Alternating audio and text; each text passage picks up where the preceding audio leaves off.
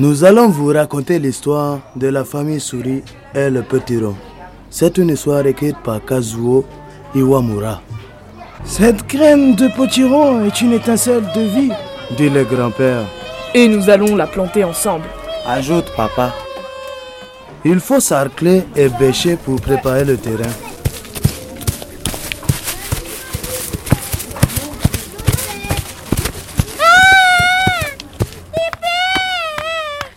Un ver de terre fait peur à l'un des petits frères. Plantons la graine. Repose-toi bien, petite graine.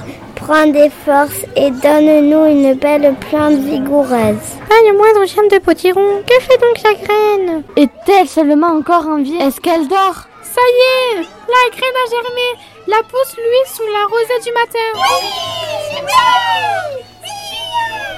Chut, doucement, ne la dérangeons pas dit le grand frère. Cinq ou six belles feuilles ont poussé. Hé, les petites bêtes, ne venez pas nous les manger. Protégeons les alentours avec des herbes sèches.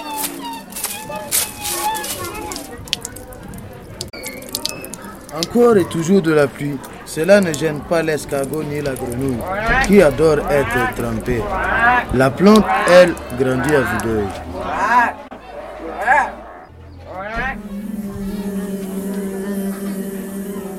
La jolie fleur de potiron à peine éclose attire abeilles et papillons. Tout baigne dans la douce lumière du soleil matinal. Le petit potiron est si petit et si rond qu'il mérite bien son surnom de potiron. Il a besoin d'un bon matelas d'herbes sèches. Quel vent, quelle pluie. C'est une vraie tempête.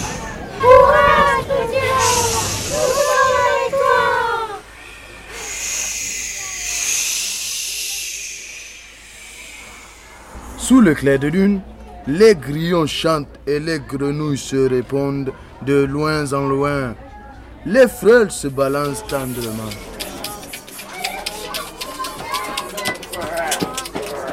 Petit est devenu un magnifique potiron. Une brise légère accompagne le chant des cigales.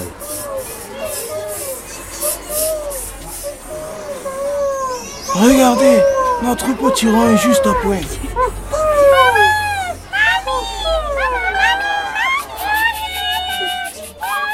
Même les menthes et les libellules sont venus l'admirer. Le travail a commencé.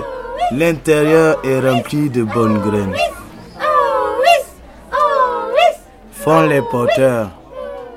Les croquettes, la soupe, le gâteau, les pâtés en croûte. Tout est au potiron et c'est très bon.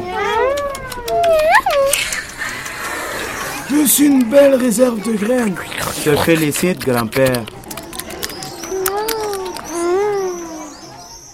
C'était l'histoire de la famille Souris et le petit rond de Kazuo Iwamura avec Morgan, Maël, Lilou, Cathy, Marco, Catherine. Et le monsieur Mamadou qui se prénomme Capi.